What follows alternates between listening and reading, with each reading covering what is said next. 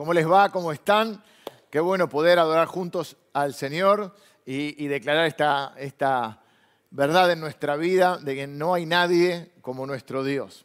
Así que hoy estamos juntos eh, en este domingo, son las 11.21 am y estamos listos para, para escuchar eh, la palabra de Dios. Estaba recién este, también acompañando eh, en el chat mientras Seba nos, nos, daba los anuncios y, compartía un poco el saludo de, todos ustedes. Así que, bueno, vamos a mirar la palabra de Dios. Hemos terminado la primera eh, carta del apóstol Pedro y hoy vamos a hacer, o vamos a comenzar la segunda carta eh, que está dirigida a las mismas personas, aquellas personas que estaban exiliadas, expatriadas eh, en la zona de Asia Menor, lo que hoy sería Turquía, y ahí ellos están eh, con el, voy a pingar un poco, tengo medio ahí medio mal los pelos, ¿saben qué pasa? Que hoy se cortó la luz en casa, no nosotros, sino este, la empresa Edenor, que siempre tiene algunos problemas, no tiene problemas para cobrarte, pero sí tiene problemas a veces para darte el servicio, ¿no?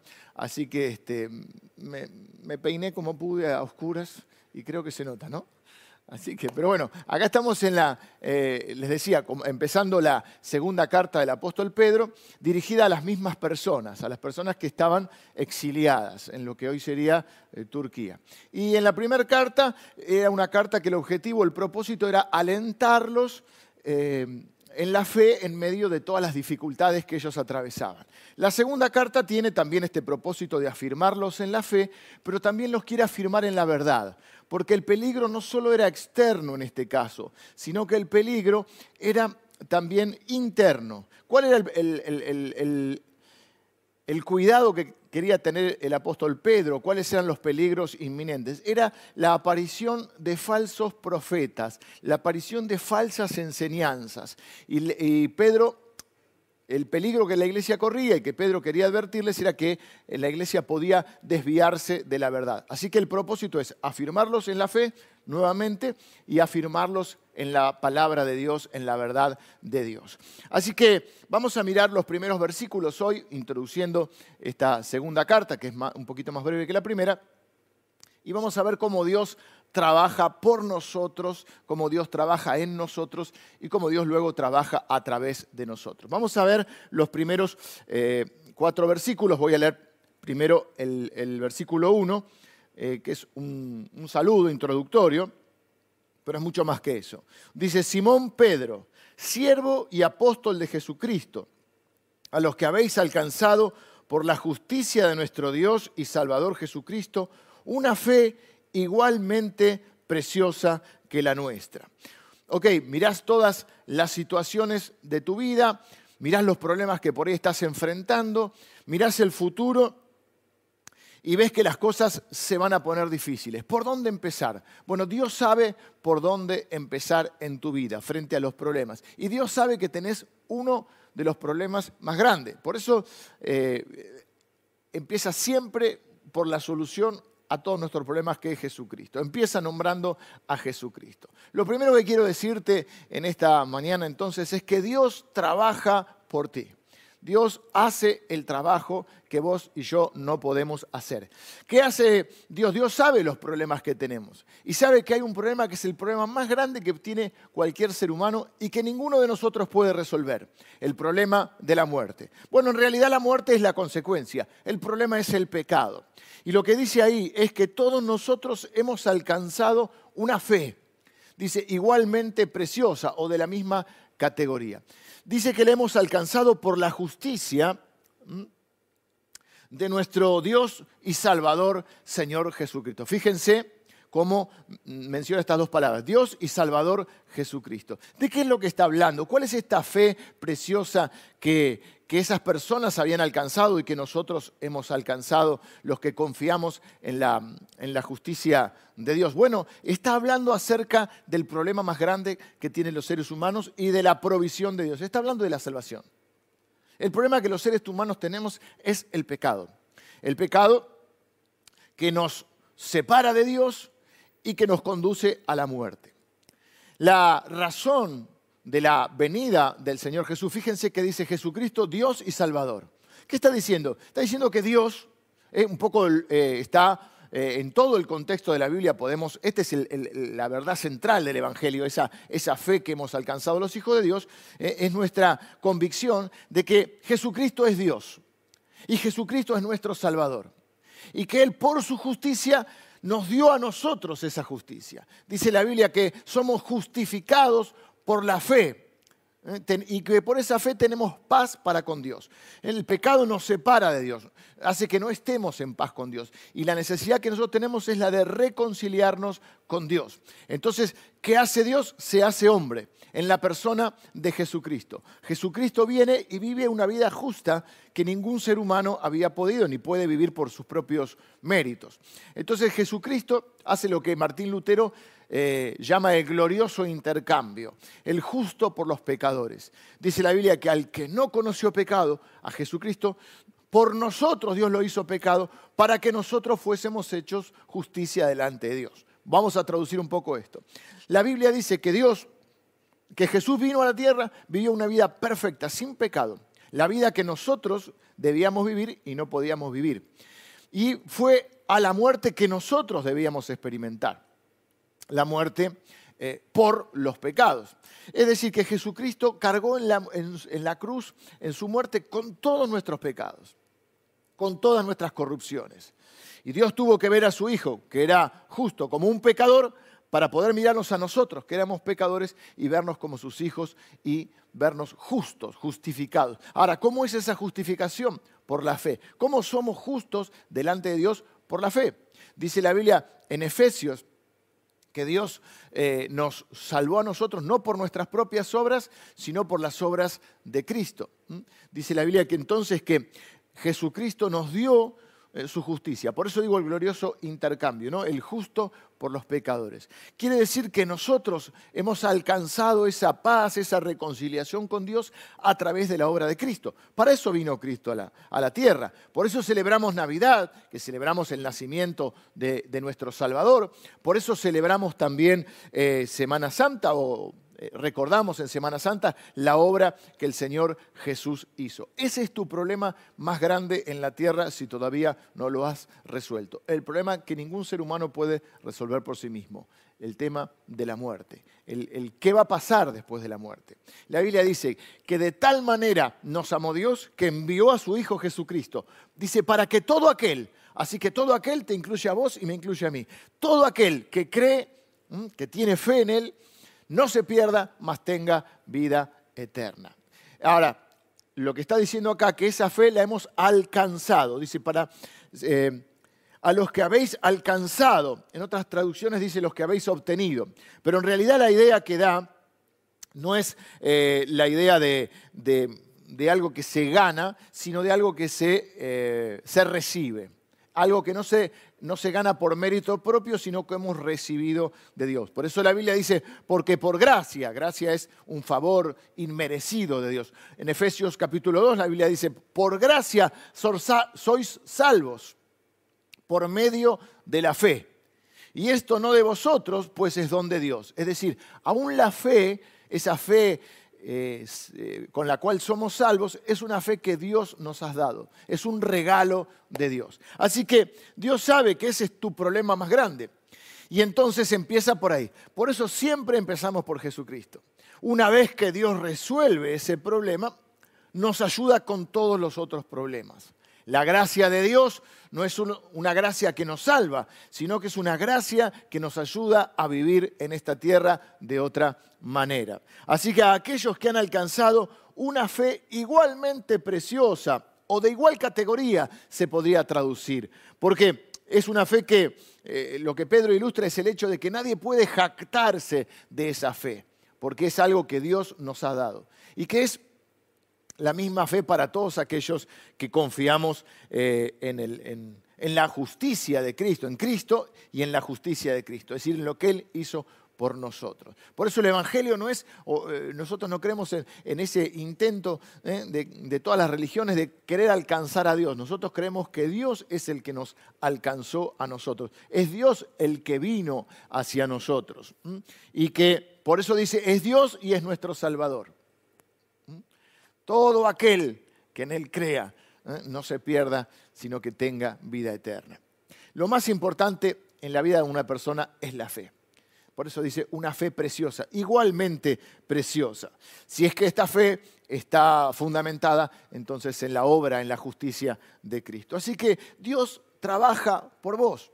Él hace lo que vos no podías hacer. Él te da una nueva vida, un nuevo corazón y te eh, reconcilia con, consigo mismo, con Dios, en la persona de Cristo. Dice la Biblia que en la cruz Dios estaba reconciliando al mundo, o sea, a las personas consigo mismo. Ahora es necesaria esa fe. La pregunta primera que te quiero hacer es ¿cómo estás con Dios?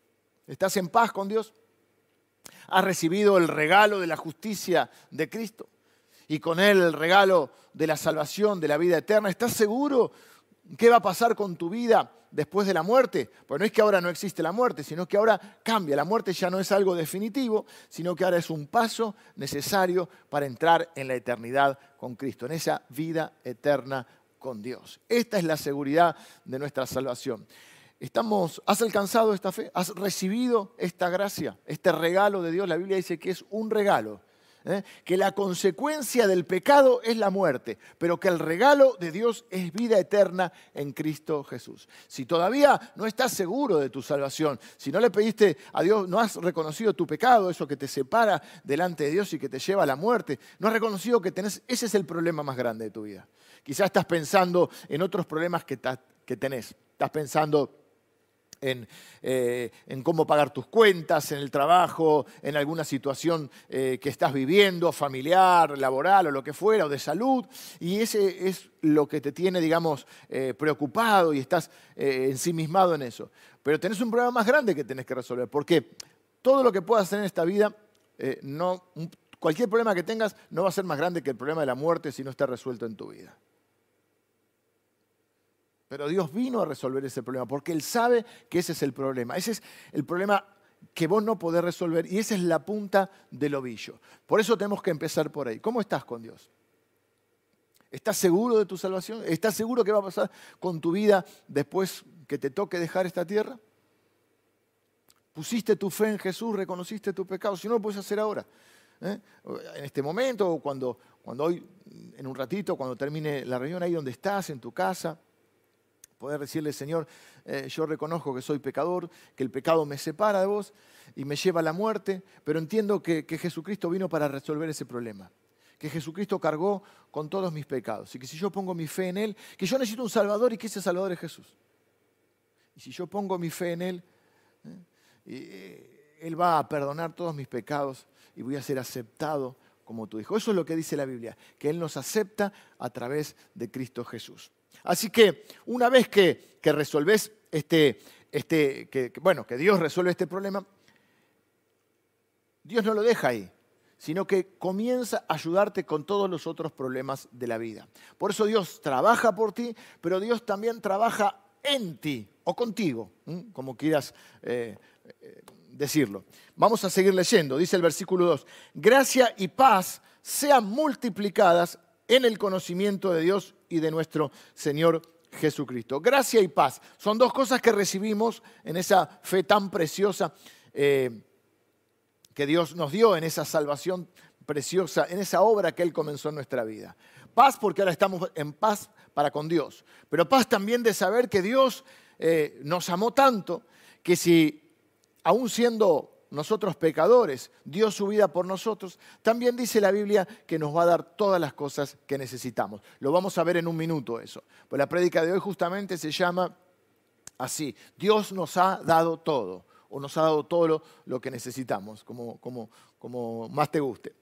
Pero Dios no solo te salva, no solo te da vida eterna, sino que Dios también te empodera, Dios te capacita, Dios te prepara para enfrentar eh, todas las situaciones que tengas que vivir en esta vida. Te da todo lo que necesitas para que tengas una vida victoriosa. Dios no solo se ocupa de tu vida después de la muerte, lo que llamamos la vida eterna, sino que también se ocupa de tu vida aquí en la tierra y quiere que esa vida sea una vida victoriosa. Por eso dice, gracia y paz sean multiplicadas. La paz ya estamos en paz para con Dios, pero también necesitamos paz para vivir y enfrentar cada situación de la vida. Y la gracia no solo es eh, ese favor de Dios inicial, esa, gracia que por la cual somos salvos, sino que también podemos vivir por gracia. Mucha gente tiene un concepto, eh, diríamos, flaco de la gracia. La gracia solamente es aquello por lo cual es el favor de Dios por el cual Dios te salva. Eso es verdad. Pero también la gracia te empodera para vivir para vivir una vida como Dios quiere que vivas. Ahora dice que la paz y la gracia dentro nuestro se multiplican a través del en el conocimiento de Dios, o se puede traducir como a través del conocimiento de Dios. Quiere decir que cuanto más conocemos a Dios, más paz hay en nuestro corazón. Y cuando más, cuanto más conocemos a Dios, más podemos ser un, canal de esa gracia ¿eh? para, para también que esa gracia alcance a los demás. Es la gracia que recibimos, dice la Biblia, de gracia recibimos y de gracia damos. Gracia es el favor de Dios, vivir en el favor de Dios, vivir en la bendición de Dios. Que esa bendición, en ese ciclo o círculo virtuoso, de Dios es que Dios nos bendice y nosotros bendecimos. O a través nuestro Dios bendice a los demás. Así que si querés que esa, esa paz eh, vivir en esa paz, disfrutar esa paz de Dios. Y, que esa paz se multiplique dentro tuyo. Y querés vivir en la abundancia de la gracia de Dios, tenés que conocer más a Dios. Y no es solo, no me refiero a, sí tenés que crecer en el conocimiento de Dios, que podés crecer a través del conocimiento de la palabra de Dios, pero tiene que ser un conocimiento no solo teórico, sino un conocimiento práctico. De nada te sirve conocer las verdades de la palabra de Dios si no las crees y no las vivís. Así que eh, lo que tenemos que crecer es en el conocimiento de Dios y en el conocimiento de esa experiencia con Dios. Y eso va haciéndonos conocer y experimentar su poder en nuestras vidas. Eh, vamos a leer el versículo 3, porque dije, Dios te ha dado todo, ¿no? Dios no solo te da la salvación, te da la vida eterna, donde Él trabaja exclusivamente por vos, porque dice la idea que nosotros estábamos muertos en nuestros delitos y pecados y que Dios nos dio vida juntamente con Cristo. Así que ahí, por eso no hay ningún mérito, esto es por gracia. Por eso dice, es una fe que han obtenido que han recibido igualmente preciosa. No es igual, a nadie se puede jactar de esa fe. La gente dice a veces, pero yo lo entiendo que obviamente con buena intención, pero no es exacto. Y bueno, yo busqué a Dios y lo encontré. No, en realidad Él te buscó y Él te encontró. ¿Eh? Cantábamos cuando éramos más chicos una canción que decía, perdido estaba yo, mas Cristo me encontró. Es Él el que tiene la iniciativa, es Él el que nos busca, es Él el que nos salva, es Él el que nos perdona, es Él el que nos lleva al arrepentimiento, porque dice la Biblia que su, espíritu es el que nos convence ¿eh? de pecado, nos lleva al arrepentimiento, y es Él que nos da la fe para creer en Jesucristo como Salvador y Señor.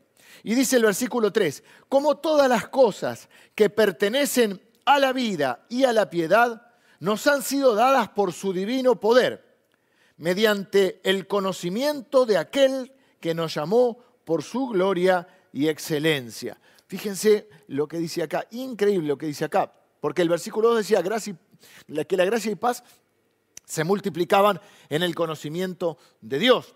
Pero acá dice que todas las cosas que pertenecen a la vida y a la piedad, ahora lo voy a explicar, todas las cosas que pertenecen en el plano material y en el plano espiritual, todas las cosas que pertenecen a la vida y a la piedad, nos han sido dadas, dice, por su divino poder, mediante el conocimiento de aquel que nos llamó. Lo que está diciendo es que cuando conocemos a Jesús, no solo Jesús te da la salvación, no solo te da la vida eterna a través de, esa, de estar en paz con Dios y de recibir esa gracia salvadora, sino que además cuando conocemos a Dios, cuando conocemos a Jesucristo, cuando ponemos nuestra fe en Él, recibimos no solo la salvación, sino todo aquello que necesitamos para vivir una vida que honre a Dios.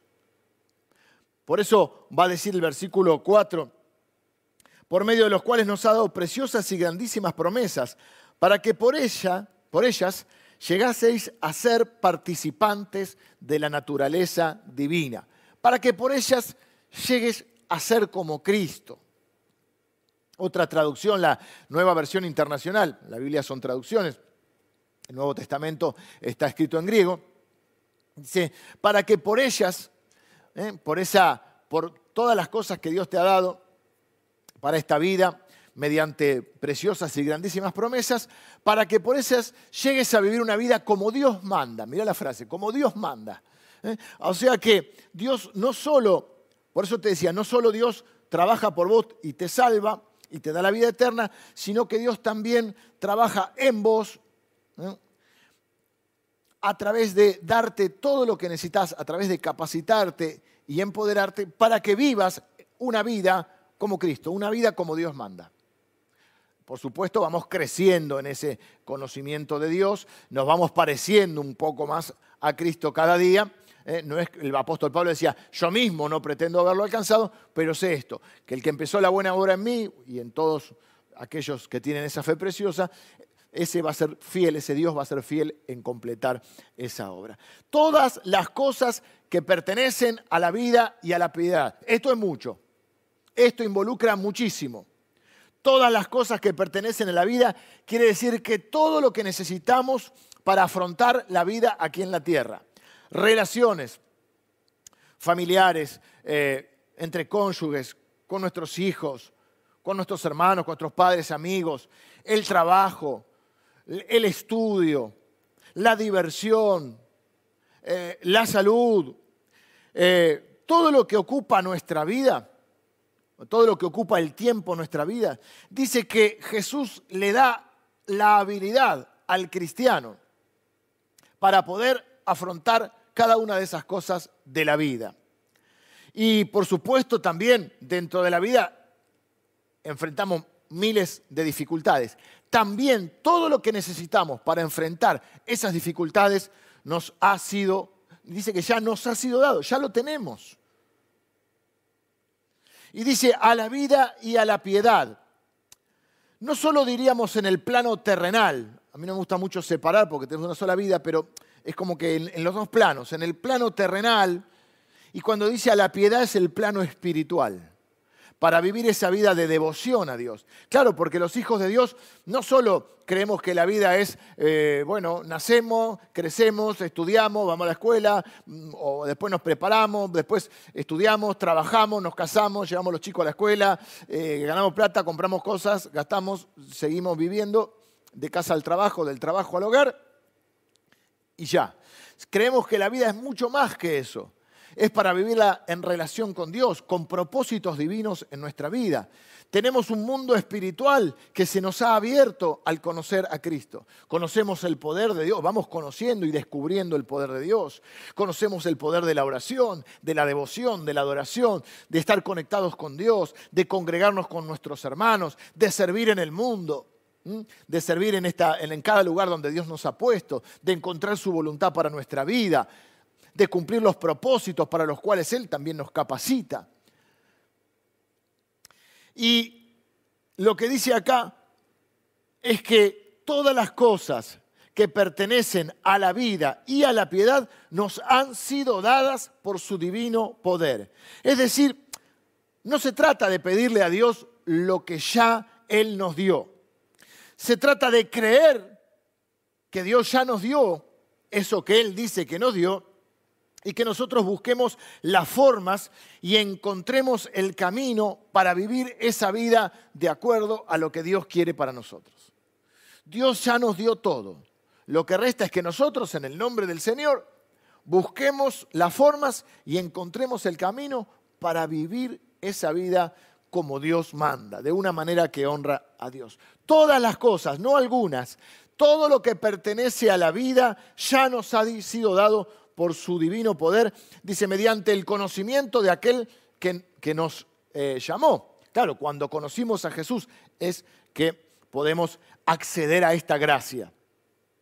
Eh, así que al conocer a Jesús no solo recibimos la salvación, la vida eterna, sino que también recibimos eh, ese poder, esa capacitación y todos los recursos que necesitamos para vivir en esta vida tanto para vivir la vida diaria, las cosas eh, diríamos, en el plano terrenal, como también en el plano espiritual. Todas las cosas que pertenecen a la vida y a la piedad nos han sido dadas mediante el conocimiento de Cristo por su divino poder. El conocimiento de Jesús implica todos los niveles de la existencia humana. En Cristo encontramos una salvación total, holística podríamos decir, que es algo que involucra a todo. ¿eh? Y todo lo que necesitamos, dice Dios eh, a través del apóstol Pedro, que nos ha sido dado, y el apóstol Pablo lo dice con otras palabras, dice que en Cristo estamos completos y cabales sin que nos falte cosa alguna. Todo lo tenemos. Ahora, eh, quizá algunos de ustedes se están preguntando en este momento y podrían decirme, bueno, pastor, usted dice que, bueno, la Biblia dice que, que, Dios nos ha dado todo lo que necesitamos y a mí algunas cosas me están faltando no siento que tenga todo. Bueno, ahora mm, te lo va a explicar el apóstol Pedro. Dice, por medio de las cuales, versículo 4, nos ha dado preciosas y grandísimas promesas. O sea, como todas las cosas que pertenecen a la vida y a la piedad nos han sido dadas por su divino poder, mediante el conocimiento de aquel que nos llamó por su gloria y excelencia, dice por medio de los cuales, de las cuales, perdón, la gloria y la excelencia, nos ha dado preciosas y grandísimas promesas, para que por, ellas llegaseis a ser participantes de la naturaleza divina, para que por ellas mm, llegásemos a ser como Cristo, o tener parte de ella, ser parte de esa naturaleza divina. Entonces habla de dos cosas, preciosas, bueno, una, pero con dos, eh, con dos adjetivos. Preciosas y grandísimas promesas. No son promesas baratas y no son promesas grandes, son grandísimas promesas. Y dice que por esa podemos ser como Cristo. Las promesas de Dios nos dicen todo lo que usted y yo podemos obtener y podemos hacer a través del poder de Dios en nuestra vida. Claro, siempre y cuando las creemos, porque una promesa no sirve de nada, no tiene valor si uno no cree en la promesa. Mejor dicho, no es si uno no cree en la promesa, sino si uno no cree en el que prometió. Así que, claro, uno dice, bueno, pero yo no veo que tenga todo. No, no.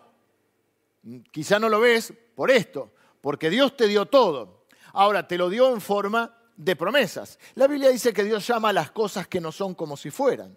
Y que a veces los tiempos de Dios obviamente que el tiempo de Dios no es el tiempo nuestro. Dios vive en un tiempo que se le, se le denomina, o la palabra original sería como kairos, es el tiempo de Dios. Nosotros vivimos en el cronos, de ahí viene cronómetro, de ahí es eh, eh, el tiempo, diríamos, eh, de la existencia humana. Entonces, Dios, fíjense que muchas veces Dios, en ese que llama las cosas que no son como si fueran, pareciera que Dios se equivoca en los verbos. Entonces la Biblia dice que Dios nos llamó, nos justificó y después dice que nos glorificó. Y nos sentó en los lugares celestiales con Cristo. Y nosotros diríamos, pará, Señor, te equivocaste. Tendría que decir, nos va a glorificar, nos va a sentar en los lugares. Futuro. No, no, Dios lo da en pasado. ¿Por qué? Porque Dios llama las cosas que no son como si fueran. Porque Dios sabe que cuando Él determina algo, nadie puede impedir el cumplimiento de su voluntad. Y nadie puede impedir el cumplimiento de su palabra. Cuando Dios da una orden, las cosas se hacen. Y Dios dice que nos lo dio. El tema es que nos lo dio en forma de promesas, no promesas baratas, preciosas y grandísimas promesas. Por eso tenemos que crecer en el conocimiento de Dios y en el conocimiento de su palabra. Porque ¿dónde están las preciosas y grandísimas promesas? En su palabra. Cada vez que vos lees en la Biblia que dice, para todo aquel, vos decís, esto es para mí. Cada vez que tenés una situación, podés orar al Señor y decir, Señor, ¿cuál es la promesa para mí en, esto, en esta situación? ¿Cuál ¿Con qué recursos cuento? ¿Qué es lo que me has dado para enfrentar esta situación? Hablemos de promesas un poco. Pensemos las promesas eh, con algún ejemplo práctico que podemos eh, ver o pensar. Bueno, pensemos por ejemplo eh, en un cheque. O quizá los más jóvenes que todavía no han, no han visto la operatoria de un cheque, pueden pensar eh, en un cupón de compra. Acá no se usa tanto, aunque hay, pero es muy común eh, en otros lugares. Acá creo que hay también, pero por ejemplo, alguna vez he estado en los Estados Unidos, donde uno va a un centro comercial, un mall, como le dicen ellos, nosotros decimos un, shopping, y apenas entras te dan los cupones. Cupones para todos los negocios. Es más, de alguna vez que, he estado allá todavía me llegan por, mail los cupones. Y los cupones dicen que vos vas a tal lado y vas a acceder a un descuento. Es una promesa de un descuento. A veces el cupón es del 2 por 1 y te dice, cuando vos vayas a tal negocio y compres un pantalón, te podés llevar otro pantalón. Y te agarra así como una... Es un país muy raro Estados Unidos en eso. Te agarra una especie de, de, frenesí de consumismo. Porque, o si compras eh, uno, eh, la segunda es al 50%. Y si compras dos, la tercera es gratis. Es una cosa así, es, raro. Son cupones de descuento. Acá existen también, pero quizás no son tan significativos o tan comunes. Pero lo puse porque por ahí muchos de los que nos están viendo son chicos más jóvenes que no han visto un cheque. Si no, está el cheque. ¿Qué es el cheque? Bueno, es algo parecido. El cupón es una promesa de descuento o una promesa de regalo. El cheque es una promesa de pago. También se puede pensar en un pagaré, que es otro tipo de documento. Es donde alguien firma y dice que va eh, a pagar una determinada suma. En el banco pasa eso. Vos tenés una cuenta en un banco, suponete, me haces un, cheque a mí, es un ejemplo nada más, y dice, páguese por, por intermedio de este, así dice el cheque, algo así, páguese a mi nombre, al nombre mío, Pones mi nombre, pones la fecha, pones el monto, la cantidad de pesos están y vos lo firmás. Esa es una orden de pago. Cuando yo voy al banco, yo no tengo que rogarle ni pedirle al, del banco que me dé la plata. Simplemente puedo ni hablar, puedo presentar el cheque y el del banco recibe esa orden de pago que vos le diste porque el cheque es tuyo, que vos lo firmaste y vos me das ese cheque. Entonces, me lo diste a mí, lo presento en el banco y el cajero del banco me lo va a pagar. Y yo confío en que no va a rebotar. Ahí está la confianza. Porque ¿qué es el cheque? Una promesa de pago. ¿Dónde? Bueno, por eso hay tanto tema a veces con los cheques, todo, porque cuando uno recibe un cheque, ¿en quién tiene que confiar? En el que está haciendo la promesa. Uno no confía en la promesa, uno confía en el que hace la promesa. Uno no confía en el cheque, uno confía en el que firma el cheque. La Biblia dice que Dios es el que nos hace las promesas y que Dios es fiel y que Dios siempre cumple su palabra. Dios no se arrepiente nunca de lo que Él dice ni de lo que Él promete. No promete algo para después defraudarnos. Es más, por si hubiera alguna duda, dice la Biblia que todas las promesas de Dios son sí y son amén en Cristo. Quiere decir que tiene doble, hay cheques que tienen doble firma.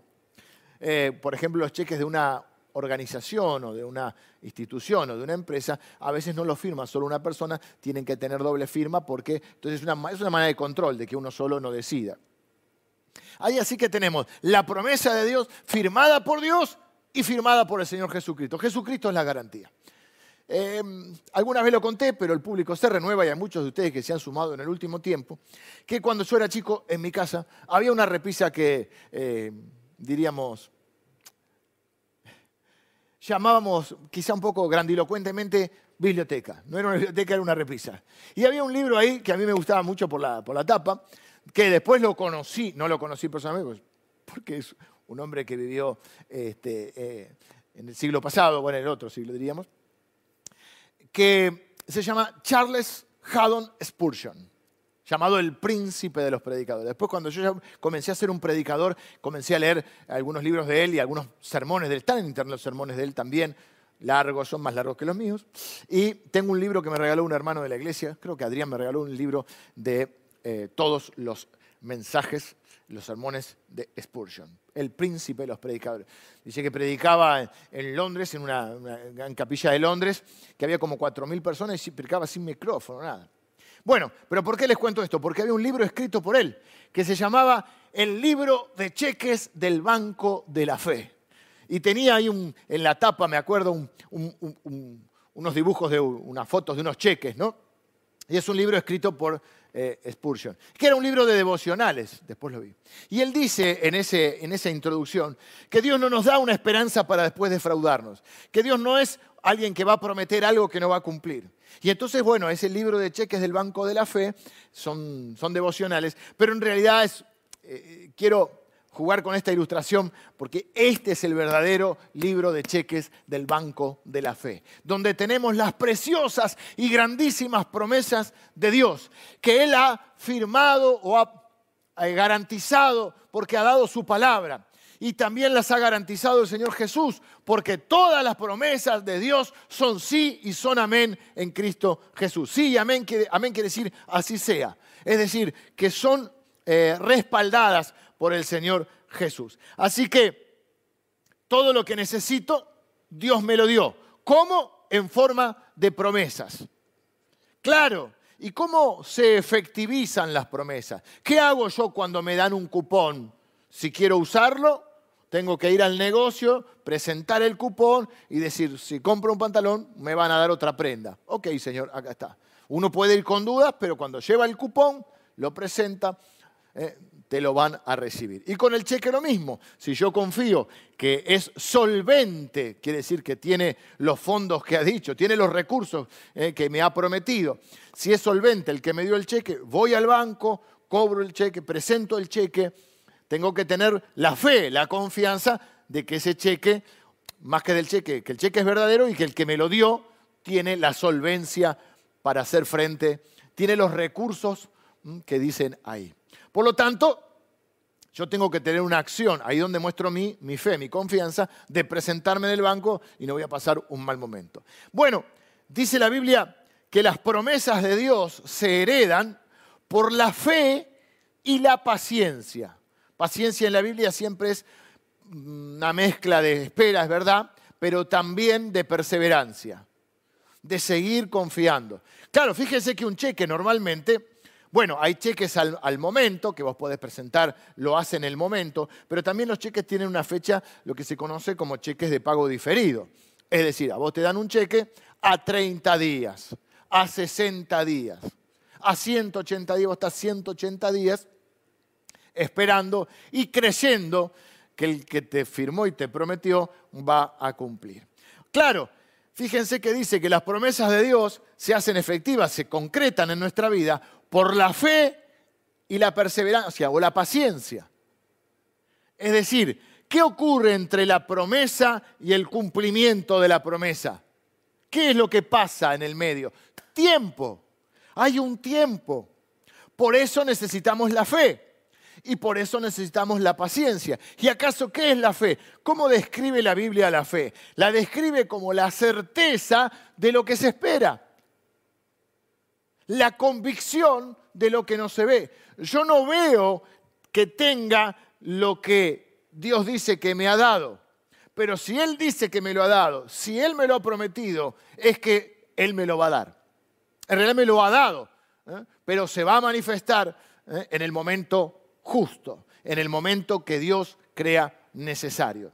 Y para eso yo tengo que tener fe en el que prometió y tengo que esperar. Por eso la fe es la certeza de lo que se espera. Yo estoy tranquilo, voy a enfrentar un montón de situaciones en mi vida. Algunas no sé cómo las voy a resolver. Siento que por ahí no voy a tener los recursos, la capacidad, la sabiduría, la gracia, el poder. Sin embargo, confío porque Dios dice que todo lo que yo necesito para la vida y para la piedad, para enfrentar cualquier situación de la vida, Dios me lo ha dado. Y me lo ha dado mediante preciosas y grandísimas promesas que están en el libro de cheques del Banco de la Fe.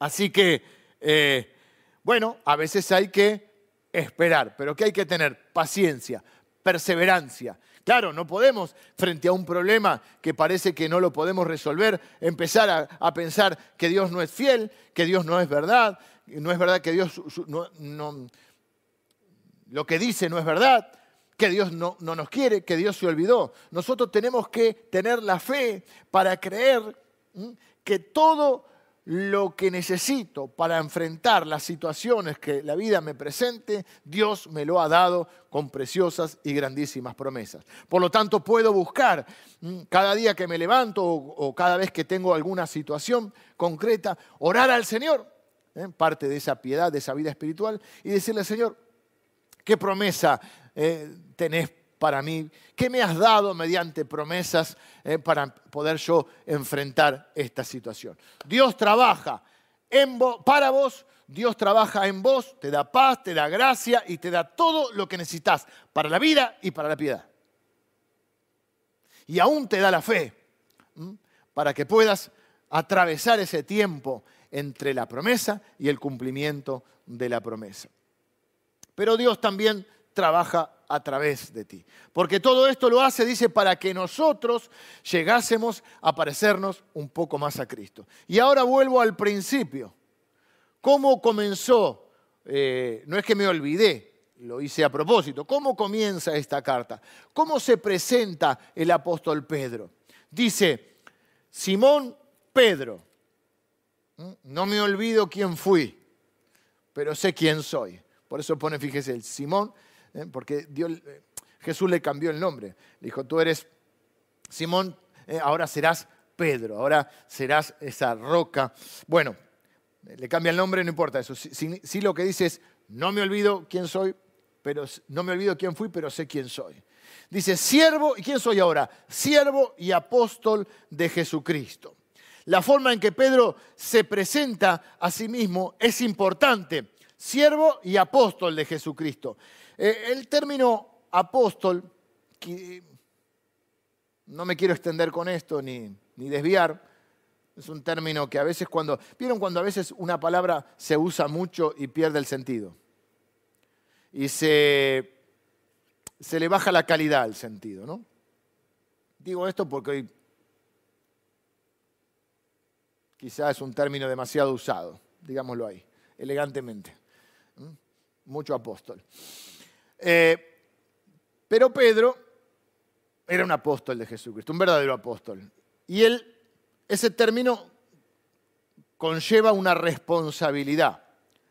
La palabra también, para tener un significado más, más entendible para nosotros, podría traducirse como una especie de representante, de, de, perdón, de embajador. Él dice, yo soy un apóstol de Jesucristo. Pero el orden es importante, porque antes de ser un apóstol o un embajador, eres un siervo de Jesucristo. El término entonces lleva, el apóstol lleva, conlleva el término autoridad, eh, responsabilidad, representa y habla por el Cristo viviente. Pero él no usa ese término para para enseñorearse o para jactarse o para eh, utilizarlo para estar por encima de sus hermanos. Dice, tenemos una fe igualmente preciosa, pero antes que apóstol yo soy siervo. Es decir, y la palabra siervo también, en realidad el significado más, más concreto es esclavo. Y un señor podía tener un representante y podía tener un esclavo. Y él elige ese orden. Había una gran diferencia de estatus. No es lo mismo ser un embajador que un siervo. No es lo mismo ser un representante eh, que un esclavo. Pero él se identifica con ambos términos, pero pone primero siervo.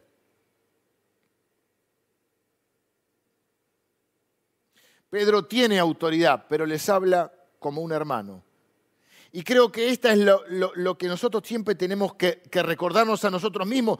No sea cosa que alguna posición, algún título, algo que hayamos obtenido, se nos suba a la cabeza.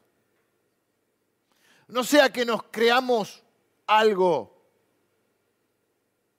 mm, algo más de lo que somos, o nos creamos algo por mérito propio. Si hay algo bueno en nosotros, si hay algún logro, si hay algo, dice la Biblia, digno de alabanza, que siempre sea para que la gente pueda ver a Cristo. Por eso cierro con esto. Porque nosotros también hemos recibido esa fe preciosa. En, un sentido de la palabra, la Biblia dice que todos somos embajadores de la gracia de Dios. Todos somos representantes de Dios. Todos somos enviados, que también la palabra apóstol se podría traducir como enviado. Todos somos enviados a servir en este mundo. ¿Pero a qué somos enviados? A servir. Así que vos podés ser empresario, sos un siervo empresario. Podés ser médico, sos un siervo médico. Podés ser maestro, sos siervo maestro. Podés ser un, eh, un estudiante, siervo estudiante. Podés ser un, un, un pastor, sos un siervo pastor. No siervo como un título tanto honorífico, sino como una función. Jesús dijo, estaban peleándose entre sus seguidores, a, la postre los que después iban a ser los apóstoles, ¿no? Los doce, y quién era el mayor y quién era el más importante, delante de Jesús, que había caminado por el agua, que había multiplicado los panes y los peces, que había sanado, a las personas, y ellos discutiendo quién es el mayor. Y Jesús no, no, no se burla de eso, decía, bueno, a ver, el que puede caminar sobre el agua de un paso al frente. No, no, él, no, hace eso. Eh, él dice, Miren, esto es lo que vine a enseñar. Le empieza a lavar los pies a cada uno y le dice, el Hijo del Hombre no vino para ser servido, sino para servir y para dar su vida en rescate por muchos. Así que no sé cuáles son tus títulos, no lo estoy diciendo de forma irónica, cuáles son tus logros, bien, bien que los hayas obtenido. Pero no podemos olvidar que antes de esos logros o antes de esos títulos, siempre está este título que es al fin y al cabo el que más honor nos da o más honor trae a Dios porque es el que más nos hace parecer a Cristo, que es el de siervos, de aquellos que están para servir. Porque para todo esto que Dios nos ha dado es para que nos parezcamos un poco más a Cristo. ¿Y cuál es la, la palabra que más? Que él mismo se describe, Jesucristo, dice, ¿a qué vine? Cuando él describe su función, vine a servir y no a ser servido. Así que Dios trabaja para ti, dándote lo que vos no podías obtener. La gracia, el perdón, la salvación y el regalo de la vida eterna. Dios, hasta la fe para que puedas recibir a ese, a ese Jesús o poner, puedas confiar en Él. Dios trabaja en vos y con vos en cada situación de la vida. Te da gracia, te da paz y te da todo lo que necesitas para enfrentar esta vida. Todas las cosas que pertenecen a la vida y a la piedad. En el plano material, en el plano espiritual. Todo te ha sido dado. ¿Cómo te ha sido dado? Mediante preciosas y grandísimas promesas. ¿Y cómo se obtienen esas promesas? ¿Cómo se hacen realidad en nuestra vida? A través de la fe y de la paciencia, de la perseverancia. Y cómo eso repercute en nosotros, permite que nosotros nos parezcamos más a Cristo y vivamos una vida como Dios manda. ¿Y qué es una vida como Dios manda? Una vida de servicio. Una vida de lo que los cristianos llamamos de testimonio. ¿Para qué hace Dios todo eso? ¿Para qué obra en ti o por ti, en ti, contigo y a través de ti? ¿Mm? Para que otros puedan para que vos seas un embajador, un siervo embajador. Y como un cristiano, un pequeño Cristo, eso significa cristiano, un pequeño Cristo. Para que vos como un pequeño Cristo vivas una vida tan bendecida y de tanta bendición para los demás que reflejes la luz de Cristo, el amor, la bondad y la gracia del Señor, para que otros reciban la salvación y para que otros sean empoderados y para que otros sean enviados para servir y ser embajadores de Él, en eso que es un círculo de bendición, un círculo virtuoso.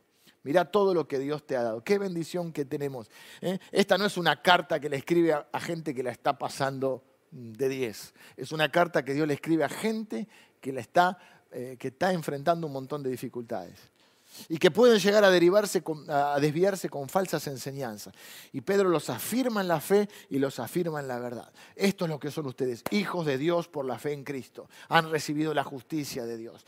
Pero ustedes tienen todo lo que necesitan para vivir esta vida, porque Dios se los ha dado, Dios lo ha prometido, Cristo lo ha garantizado. Y cuando ustedes vivan, van a, todo eso va a permitir que ustedes vivan una vida que honre a Dios. Y con esa vida bendecida, ustedes van a mostrar la luz de Jesús. Y otros van a ser bendecidos. Y otros van a, creer. Y otros van a alcanzar salvación. Y esos otros van a ser empoderados para también ser embajadores.